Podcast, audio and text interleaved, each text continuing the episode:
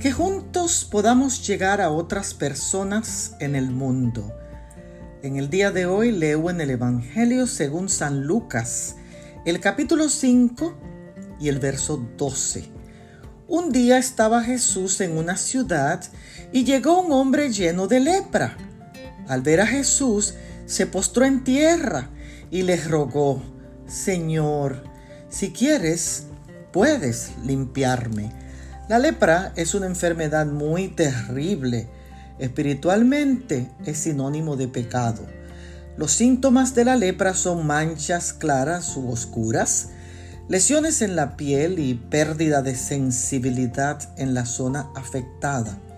Las manchas se esparcen por el cuerpo, las uñas de los pies y de las manos comienzan a pudrirse y se caen. Los dientes también se caen se come toda la cara, la nariz se cae, todo el cuerpo se echa a perder hasta que la víctima muere. Según la Organización Mundial de la Salud, la OMS, hay 208 mil personas con lepra en todo el mundo. En la costumbre judía, tú no podías saludar a un leproso y debías mantenerte a seis pies lejos de él. Los rabinos hasta le lanzaban piedras para que se mantuvieran lejos de ellos. Pero Jesús era diferente.